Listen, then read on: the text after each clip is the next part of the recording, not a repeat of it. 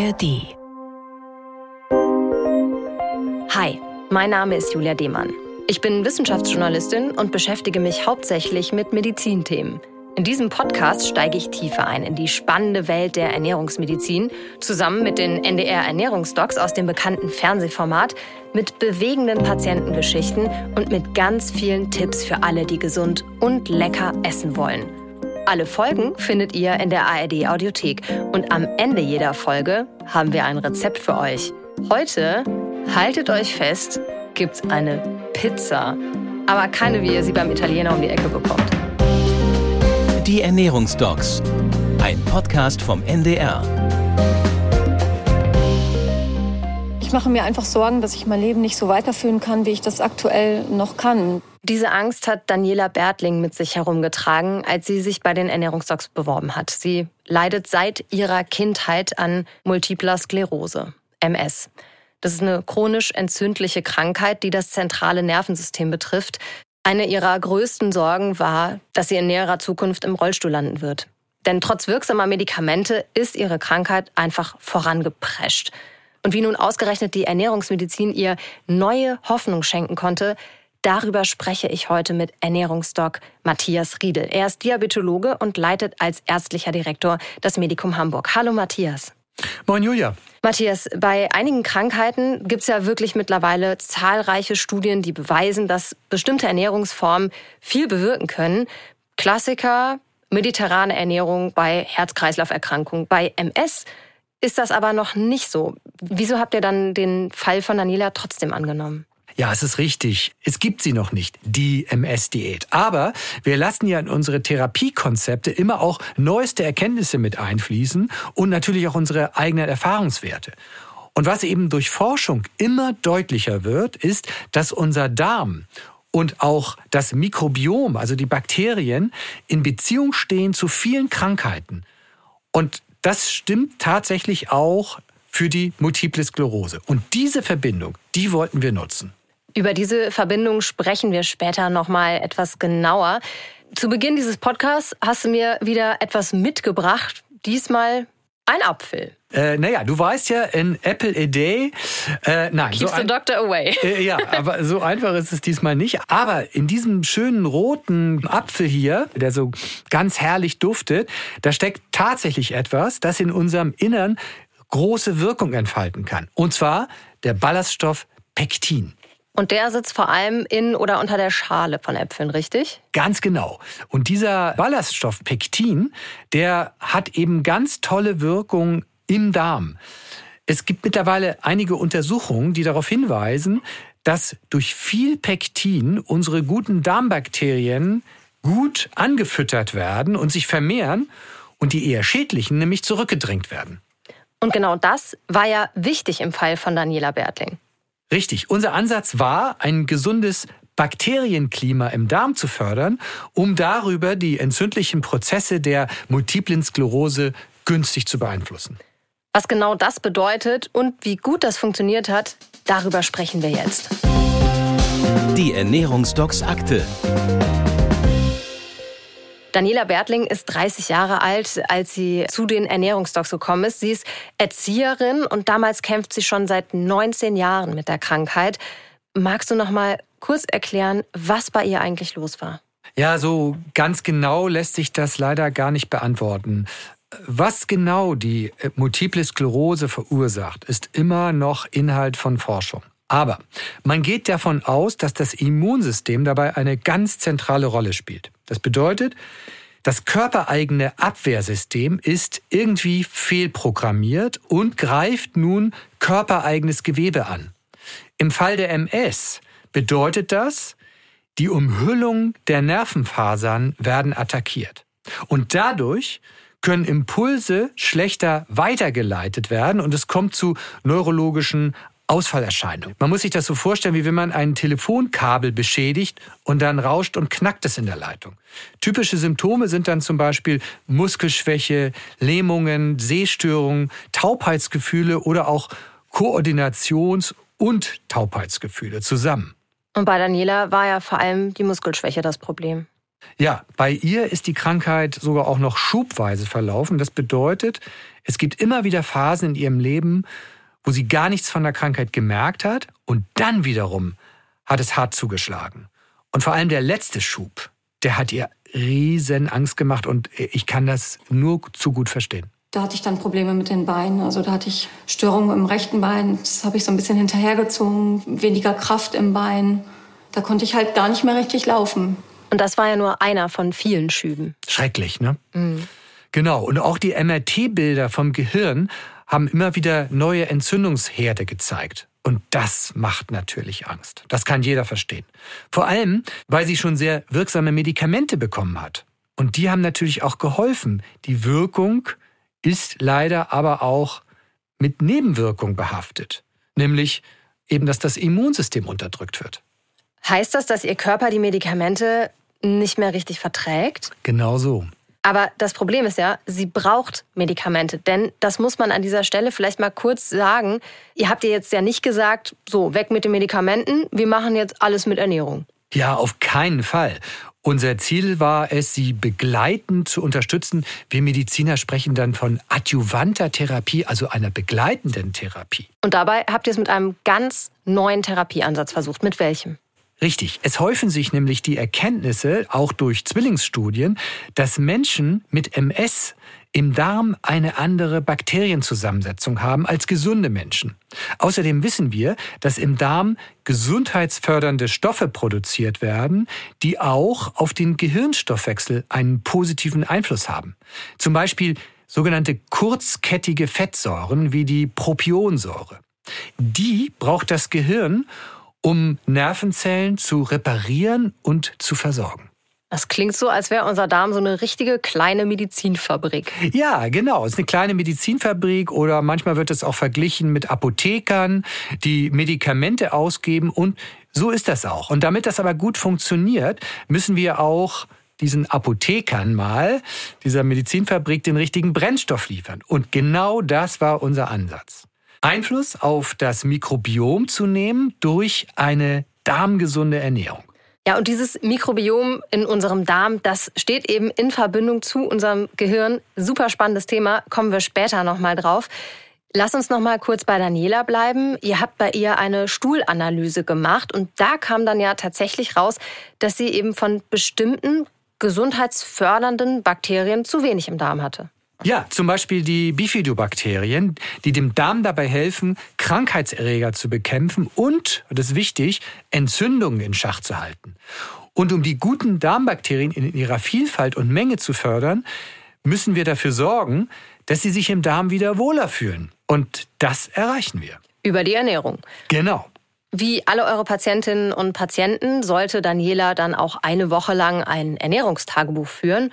Und da war vor allem eine Sache ziemlich auffällig. Genau, ihr extrem hoher Konsum von Leitgetränken. Damit wollte sie sich vermeintlich was Gutes tun. Wenig Kalorien, kein Zucker. Aber wie wir ja auch im Podcast schon häufiger angesprochen haben, ist es ein Irrglaube, dass kalorienarme Süßstoffe gesünder sind. Ganz im Gegenteil.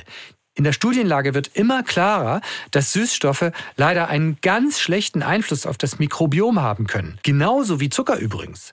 Das bedeutet, wir haben ihr empfohlen, insgesamt weniger süß zu essen. Sie hat ja auch viele Weißmehlprodukte gegessen, also Nudeln, Brötchen, sowas. Genau. Was die Darmbakterien stattdessen aber mögen, ist Vollkorn. Denn Vollkornprodukte enthalten eine große Menge an Ballaststoffen. Und die sind Futter, richtig leckeres Futter für die Darmbakterien also Pflanzenfaserstoffe, wie eben auch das Pektin in der Apfelschale, über das wir vorhin schon gesprochen haben. Zum Beispiel, genau. Wir nennen diese pflanzlichen Lebensmittel mit Ballaststoffen auch Präbiotika. Das ist eine wichtige Säule in der darmgesunden Ernährung. Und die zweite wichtige Säule sind sogenannte Probiotika. Das sind Lebensmittel, die bereits die darmgesunden Bakterien enthalten und so eben diese Vielfalt im Darmmikrobiom fördern können, richtig? Ganz genau. Und dazu gehört auch alles Fermentierte, also zum Beispiel Naturjoghurt, Kefir, aber auch ungekochtes Sauerkraut. Das habe ich noch nie probiert, aber ich glaube, es ist gewöhnungsbedürftig. Ja, aber gesund. Solltest du mal probieren. Das ist wirklich toll. Fermentiertes Gemüse enthält ja auch Ballaststoffe, ist also Prä- und Probiotikum in einem. Das fand ich auch ein super Tipp von euch. Sauerkraut, also dieses ungekochte Sauerkraut, einfach als Essigersatz in einen Salat reinzumischen. Das ist dann ein bisschen angenehmer, wenn es eben in dieser Mischung ist, äh, als wenn man es eben so pur auf der Gabel hat. Ja klar, schmecken muss das natürlich schon, sonst isst es ja keiner. Ne? Äh, was uns auch noch wichtig war, Bakterien gibt es ja sozusagen auch als Medikament. Und wir haben Daniela empfohlen, zusätzlich mindestens vier Monate lang Probiotika aus der Apotheke einzunehmen, um ihren Darm möglichst schnell auf Vordermann zu bringen. Aber das ist eine Maßnahme, die man nicht selber probieren sollte. Das hat sie ja dann auch unter eurer Anleitung oder eben auf euer Rezept sozusagen eingenommen. Und diese ganzen Tipps, die ihr ihr gegeben habt, die hat Daniela dann erstmal auch ganz gut ähm, aufgenommen. Nur die Sache mit den Leitgetränken, das hat ihr ein bisschen Sorgen bereitet. Was so ein bisschen ein Problem ist, sind so die Leitprodukte. Da muss ich, glaube ich, gut noch kämpfen. Aber sonst bin ich ganz zuversichtlich, dass ich das die nächsten Wochen gut durchhalte. Natürlich hat sie durchgehalten. Also das hat sie wirklich toll gemacht. Sie hat alles auf Vollkorn umgestellt und auch noch viel mehr Obst und Gemüse als vorher gegessen. Und richtig toll fand ich auch, dass sie Unterstützung aus der ganzen Familie bekommen hat. Das ist enorm wichtig. Die Mutter hat ihr zum Beispiel regelmäßig ballaststoffreiche Salate aus Hülsenfrüchten und Vollkornnudeln für die Arbeit gemacht. Und das hat ihr natürlich die Ernährungsumstellung nochmal leichter gemacht. Ja, und selbst Süßes hat sie weitestgehend vom Speiseplan gestrichen. Ja, toll, nicht? Aber auch in Ausnahmen hat sie eine gesündere Alternative gegessen, wie zum Beispiel ein selbstgemachtes Tiramisu aus Magerquark mit Birkenzucker als Süßungsmittel. Das geht. Eine Ausnahme darf eben auch mal sein, solange ich das eben ähm, nicht jeden Tag in meinem Alltag so habe. Ja, genauso sehen wir das ja auch. Natürlich darf zwischendurch auch mal genascht werden. Die Dosis macht das Gift. Das habe ich von euch ja schon öfter gehört und das finde ich auch immer sehr beruhigend. Das Rezept für diese süße Tiramisu-Alternative, das packen wir euch natürlich in die Show Notes. Jetzt wollen wir natürlich alle wissen, was hat das Ganze gebracht? Wie ging es Daniela beim Abschlusscheck nach vier Monaten?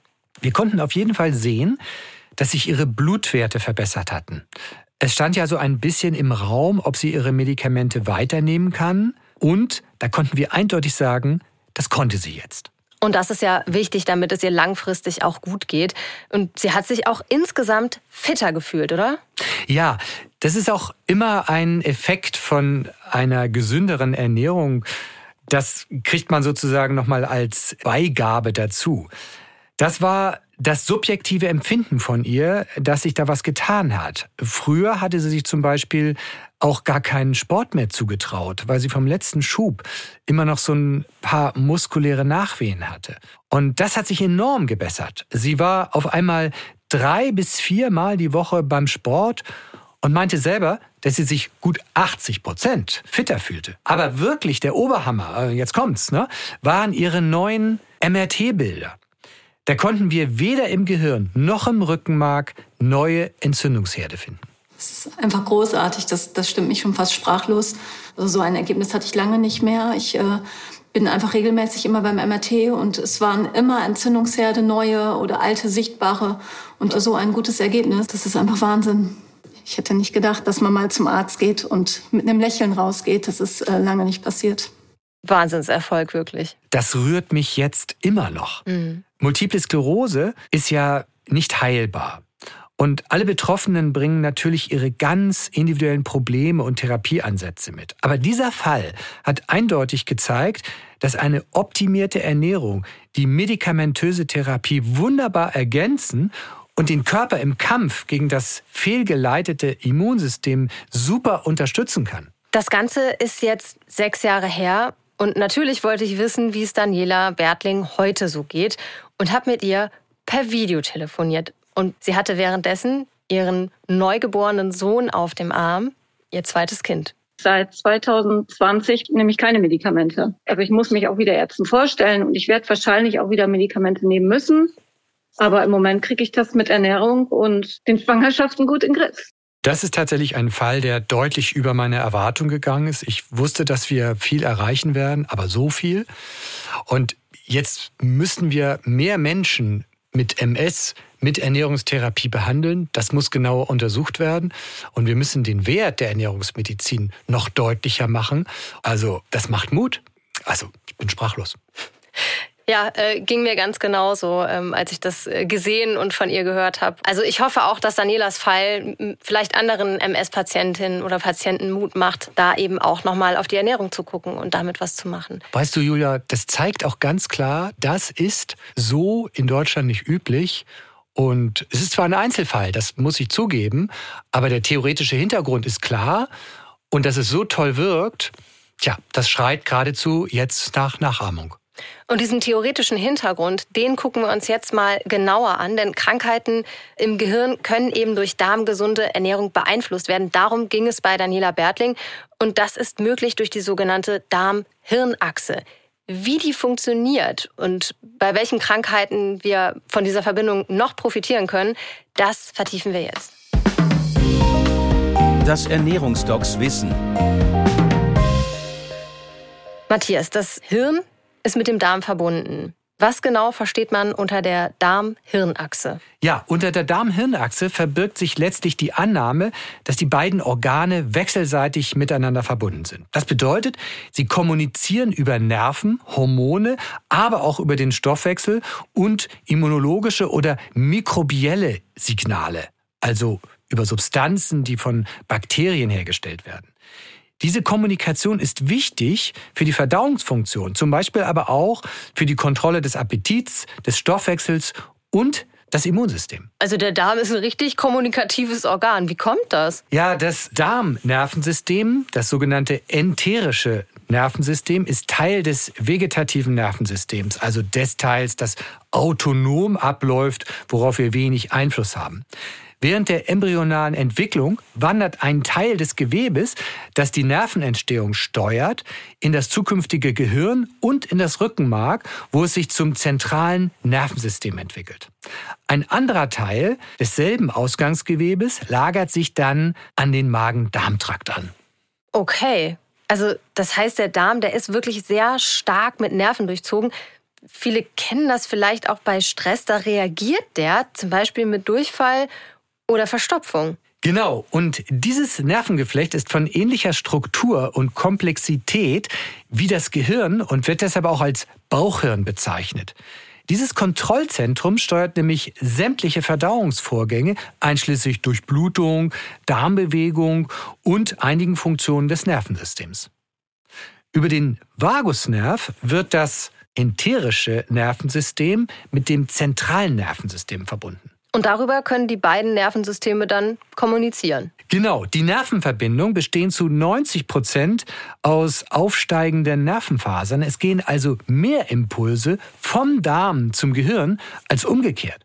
Und im Laufe der letzten Jahre kamen dann immer mehr Beweise ans Licht, dass die Mikroorganismen in unserem Darm auch an der Kommunikation zwischen Darm und Gehirn beteiligt sind. Die Verbindung zwischen den Mikroben, dem Mikrobiom und dem Gehirn wird auch als Mikrobiom Darm-Hirnachse bezeichnet. Wir haben es äh, schon mal geklärt, wie sehr Darm und Hirn eben miteinander in Verbindung stehen und dass diese Verbindung eben auch bei MS, bei Multipler Sklerose eine Rolle spielen scheint.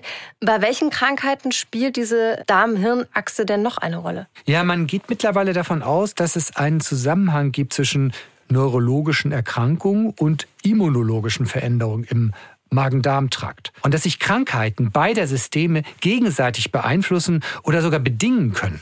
So deuten Studien darauf hin, dass Patienten mit chronisch entzündlichen Darmerkrankungen, wie zum Beispiel Morbus Crohn oder Colitis ulcerosa, ein erhöhtes Risiko aufweisen, später an Morbus Parkinson, also der Schüttellähmung, zu erkranken. Oder dass Multiple Sklerose und die chronisch entzündlichen Darmerkrankungen zusammenhängen könnten. Wie wird dieser Zusammenhang erklärt zwischen MS und chronisch entzündlichen Darmerkrankungen? Ja, da haben wir Hinweise, dass Botenstoffe, die im Darm produziert werden, die Blut-Hirn-Schranke überwinden und dort chronische entzündliche Prozesse wie bei der MS beeinflussen können. Positiv wie auch negativ. Bei der MS weiß man mittlerweile, dass Betroffene ein anderes Mikrobiom haben als Gesunde. Und das trifft übrigens auch für Menschen mit Depressionen und vielen anderen Erkrankungen zu. Auch bei Morbus Parkinson und Morbus Alzheimer sowie bei Adipositas ist diese Darm-Hirn-Achse ganz wichtig. Dann kommt jetzt natürlich die große Frage, was ist Henne, was ist Ei? Also Haben Betroffene dann ein anderes Mikrobiom aufgrund der Erkrankung oder ist die falsche Bakterienzusammensetzung möglicherweise eine Ursache für die Erkrankung? Ja, das ist momentan noch schwierig herauszufinden, aber es gibt Hinweise, dass ein falsches Mikrobiom die Entstehung der MS begünstigen könnte, aber das sind bisher eben nur Studienergebnisse an Mäusen und deshalb kann man das noch nicht mit Genauigkeit sagen. Beim Reizdarm besteht möglicherweise auch eine Störung der Darm-Hirn-Achse. Manchen Menschen, das weiß jeder, schlägt ja Stress im wahrsten Sinne des Wortes auf Magen und Darm. Die Darmnerven geraten bei ihnen in eine Art Dauererregungszustand und kommen mit der Regulierung der Darmbewegungen völlig durcheinander und melden dem Hirn dann Schmerz. Zum Thema Reizdarm haben wir übrigens auch schon eine Folge gemacht, die ihr euch gerne anhören könnt. Das kennt man ja auch so ein bisschen, ne? dass wenn man irgendwie Stress hat, dass dann der Magen-Darm-Trakt rebelliert. Und ja, also ich glaube, das kennen echt viele Menschen, oder? Ja, mitverantwortlich kann hier auch eine gestörte Darmflora sein. Antibiotika oder schwere Magen-Darm-Infekte bringen die natürliche Mischung der nützlichen Bakterien im Darm manchmal völlig durcheinander. Nach einer Salmonelleninfektion beispielsweise kann das Reizdarmrisiko um das Achtfache erhöht sein. Ähm, ist die Darmflora über eine längere Zeit geschädigt, wir sprechen da von einer sogenannten Dysbiose, dann kann sich zudem die Darmschleimhaut auch verändern. Sie bekommt quasi Löcher und sie wird leichter durchlässig für Giftstoffe und Krankheitserreger. Und das ist wichtig. Als Folge findet man dann bei einigen Reizdarmbetroffenen mehr Abwehrzellen und deren entzündungsfördernde Botenstoffe im Darm. Und das wiederum reizt die Darmnerven. Also auch wieder wahnsinnig komplex, wie da das Darmmikrobiom mit äh, dem Nervensystem zusammenhängt und wie groß die Rolle des Darms für unsere gesamte Gesundheit ist. Das wird ja wirklich immer deutlicher. Und auch welche Rolle die Darmbakterien, also das Mikrobiom, spielen. Lass uns doch mal genau darauf gucken, Matthias. Warum ist das Mikrobiom so wichtig? Ja, die Darmflora ist bei jedem Menschen individuell zusammengesetzt und so einzigartig wie ein Fingerabdruck. Wow. Die Bakterien der Darmflora produzieren hormonähnliche Substanzen und kurzkettige Fettsäuren, die der Kommunikation zwischen dem enterischen, also dem Darmnervensystem und dem zentralen Nervensystem über die Darm-Hirn-Achse dienen. Emotionen, Stressresistenz und Schmerzwahrnehmung lassen sich über diese Botenstoffe sogar richtig steuern. Das Glückshormon Serotonin wird beispielsweise überwiegend im Darm gebildet und das zu 90 Prozent sogar. Das heißt ja, der Darm, also Beeinflusst der Darm unsere Psyche? Ja, ganz genau. Nicht nur der Darm unsere Psyche, sondern auch die Psyche unseren Darm. Emotionen, Stressresistenz und Schmerzwahrnehmung lassen sich über Botenstoffe steuern, die der Darm produziert. Und es gibt sogar Untersuchungen, die zeigen, dass wenn man dem Darm künstlich Serotonin von außen gibt, dann hat das sogar Auswirkungen auf böse Darmbakterien. Depressionen beispielsweise haben höchstwahrscheinlich auch etwas mit chronischen Entzündungsprozessen zu tun. Und da ist der Darm dann auch involviert, denn die Darmflora reguliert ja auch Entzündungsprozesse im Körper. Und du hast es eben schon mal kurz angedeutet, das geht auch umgekehrt. Also Stress kann auch unserem Mikrobiom schaden. Langfristig auf jeden Fall. Wir merken, dass bei Stress die Darmflora sich verändert. Eigentlich ist der Darm schon ein relativ robustes Organ. Es kann kleine oder auch kurzfristige Belastungen im Regelfall ganz gut aushalten. Aber ernste Störungen und Erkrankungen entstehen dann, wenn die Angriffe sehr massiv und von Dauer sind. Und Studien haben gezeigt, dass Stress, Angst und äh, andere psychische Faktoren Auswirkungen auf das gesamte Verdauungssystem haben können. Und Stress, das wissen wir ja auch, kann auch das Immunsystem beeinflussen, was wiederum dazu führt, dass das Verdauungssystem empfindlicher auf Nahrungsmittel und Bakterien reagiert. Ja, also das, was wir essen, kann beeinflussen, welche Darmbakterien wir uns heranzüchten, kann man so sagen, oder? Und wie? Ernährt sich zum Beispiel ein Fleischesser plötzlich vegan, dann kann sich das Mikrobiom innerhalb von 72 Stunden komplett verändern und stellt sich auf die neue Ernährung ein. Beispielsweise Salz reduziert die guten Milchsäurebakterien, sodass eine salzarme Ernährung eine gesunde Darmflora fördern kann. Auch Emulgatoren und viel Fett tun der Darmflora nicht gut. Und das ist vielfach in Fertigprodukten enthalten. Und die Süßstoffe, die schaden der Darmflora auch. Ja, genau.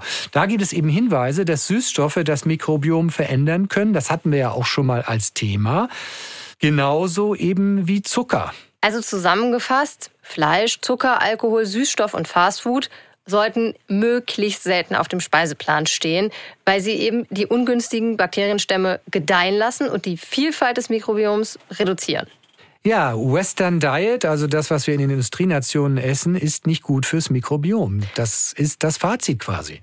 Dann lass uns doch jetzt mal gucken, was gut für unsere Darmbakterien ist. Ja, besonders günstig wirken sich ballaststoffreiche Lebensmittel auf das Mikrobiom aus. Also die Präbiotika. Genau. Und sie kommen vor allen Dingen in Vollkorngetreide, Gemüse und Obst oder in Form von resistenter Stärke in Kartoffeln, Reis und Nudeln vor. Diese resistente Stärke, die entsteht ja, wenn man diese Lebensmittel mindestens zwölf Stunden abkühlen lässt, habe ich von euch gelernt. Genau, das ist wichtig. Und einzelne Lebensmittel mit besonders viel Präbiotika sind Chicorée, Spargel, Kichererbsen, Schwarzwurzeln, Artischocken und zum Beispiel Bananen. Das habe ich auch schon von euch gelernt. Die Schwarzwurzel ist, glaube ich, das ballaststoffreichste Gemüse, was es gibt. So, das sind jetzt die Präbiotika, also das Futter für unsere Bakterien. Und dann gibt es ja noch die Probiotika. Genau, das sind Lebensmittel, die lebende Mikroorganismen enthalten. Es gibt ca. 400 verschiedene probiotische Bakterien. Die häufigsten sind die Milchsäurebakterien und die kommen natürlicherweise in milchsauren Produkten wie Joghurt, Kefir und Buttermilch vor, aber auch in Sauerkraut, Kimchi Kimchi und Miso. Probiotika fördern nun die guten Darmbakterien und verdrängen die ungünstigen. Für einen gesunden Darm sind außerdem Essenspausen wichtig, damit die Selbstheilungskräfte aktiviert werden können. Ja, das mit den Essenspausen muss ich mir mal hinter die Ohren schreiben. Also, Fazit, du bist, was du isst, hat beim Thema Darm-Hirnachse nochmal eine ganz andere Bedeutung. Und ein leckeres Essen, mit dem es unserem Darm und damit auch unserem Hirn gut geht, das gucken wir uns jetzt an. Das Ernährungsdocs Rezept. Da haben wir wieder unser Körbchen mit äh, vielen Überraschungen. Welches Rezept stellen wir heute vor? Ja, das Lieblingsrezept von Daniela Bertling. Lass mal reingucken. Ja. Also ich sehe Pilze mhm. und Basilikum und Haferkleier. Ja, schöner aromatischer Basilikum, Haferkleier haben wir. Mhm. Speisequark. Und, äh, Käse, Emmentaler. Ja, und Eier haben wir noch. Eier, passierte Tomaten. Passierte Tomaten, genau. Das wird eine Pizza, aber eben keine Pizza mit äh, hier Weizenmehlboden, Genau, wir haben es ja vorhin schon gehört. Ne? Daniela hatte zwischendurch immer mal wieder Appetit auf etwas, was ihr eigentlich nicht gut tut. Also so eine handelsübliche Pizza. Und da haben wir tatsächlich jetzt eine gesündere Alternative gefunden. Pizza mit Quark-Käseboden. Warum das? Es gibt Hinweise darauf, dass Menschen mit MS auch von einer fettreichen Ernährung profitieren, die weniger Kohlenhydrate hat. Man nennt das ja die sogenannte ketogene Ernährung. Und das ist bei dieser Pizza der Fall. Sie ist eine richtige Proteinbombe, enthält viel Fett und mit dem richtigen Belag aus viel Gemüse wird die Pizza dann auch noch ballaststoffreich. Jetzt wollen wir an dieser Stelle aber auch noch mal sagen, dass es Hinweise darauf gibt, dass sich bei einigen MS-Patientinnen und Patienten durch Bestandteile von Milchprodukten die Krankheitssymptome eventuell verschlimmern könnten. Darauf deuten die Ergebnisse einer Studie der Uni Bonn hin mit Mäusen. Ob das jetzt wirklich im Menschen dann auch so ist, das müssen weitere Studien erst noch zeigen. Aber es macht auf jeden Fall Sinn, für MS-Kranke darüber mal mit dem behandelnden Arzt oder einer Ernährungsmedizinerin zu sprechen. Daniela verträgt Milch und Milchprodukte gut und deshalb ist und war diese Pizza für sie auch völlig in Ordnung. Wir haben ja jetzt aber vor allem erstmal die einzelnen Zutaten. Dann lass uns doch da mal drauf gucken. Der Boden besteht aus Käse. Wir haben jetzt hier Emmentaler.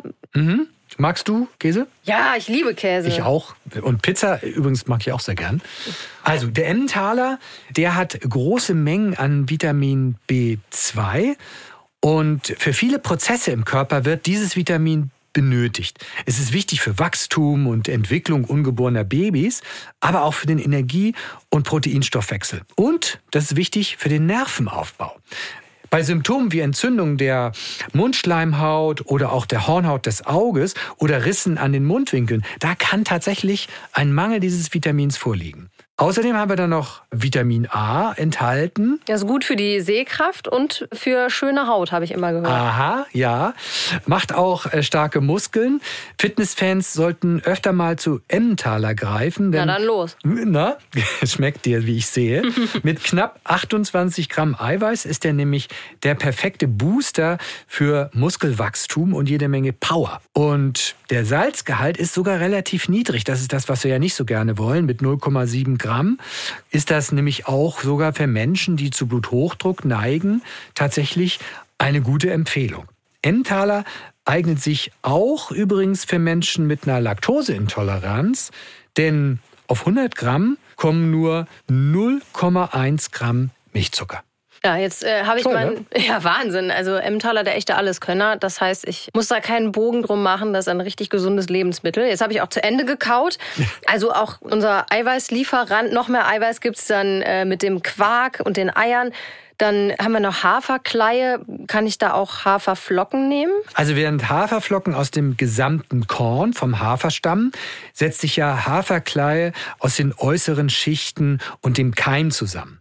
Von der Konsistenz her ist Haferkleie gemahlener und im Geschmack nussiger im Vergleich zu den Haferflocken. Der Vorteil ist, die äußeren Randschichten vom Korn enthalten unheimlich viele gesunde Nährstoffe. Und darunter sind eben auch Eiweiß, Ballaststoffe und Vitamine. Und die Ballaststoffe sind ja besonders wichtig bei der MS. Oliven äh, liebe ich total, vor allem auf der Pizza. Haben wir jetzt hier, das sind auch schwarze, aber die schwarzen, die sind ja meistens gefärbt, oder? Also zumindest die entsteinten, die man so im Supermarkt bekommt. Ja, also der Reifungsprozess dauert natürlich länger.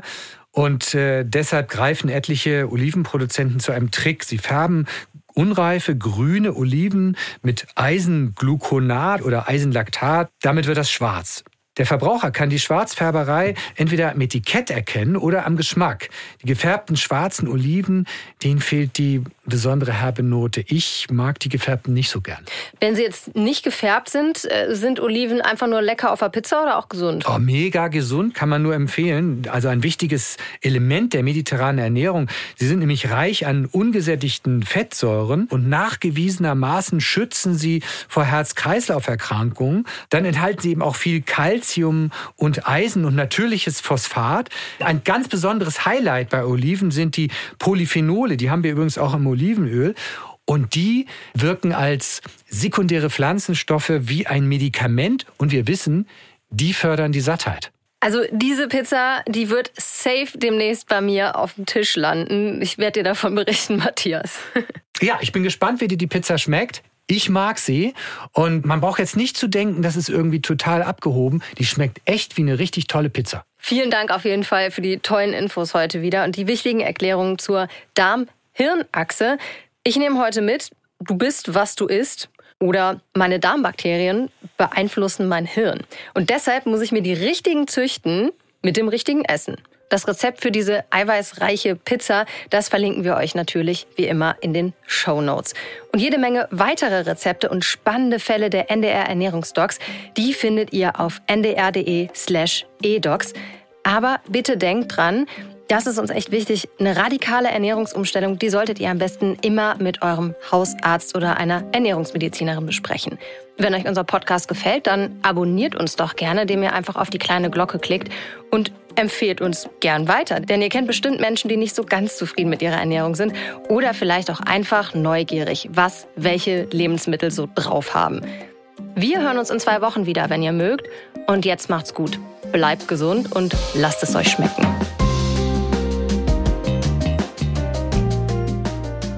Puh, das war ja mal wieder ganz schön viel Input von uns, oder? Wenn ihr jetzt ein bisschen Entspannung braucht, dann habe ich einen Tipp für euch. In dem Podcast Philips Playlist von NDR Kultur nimmt euch Moderator und Musiker Philipp Schmid mit auf eine halbstündige musikalische Gedankenreise. Dabei stellt er jede Woche eine handverlesene Playlist mit fünf Songs und Melodien zusammen, die zu einem bestimmten Thema passen. Das kann Musik für einen Tag am Meer oder einen Roadtrip sein oder auch einfach eine Begleitung zum Einschlafen. Dazu improvisiert er am Klavier, spielt die Übergänge zwischen den Stücken und gibt Einblicke in seine Gedanken oder regt eure Gedanken an. Philips Playlist ist ideal zum sich wegträumen und eine kurze Flucht aus dem Alltag. Jeden Freitagmorgen erscheint eine neue Folge. Ihr findet Philips Playlist in der ARD Audiothek und einen Link zum Podcast auch bei uns in den Shownotes. Die Ernährungsdocs, ein Podcast vom NDR.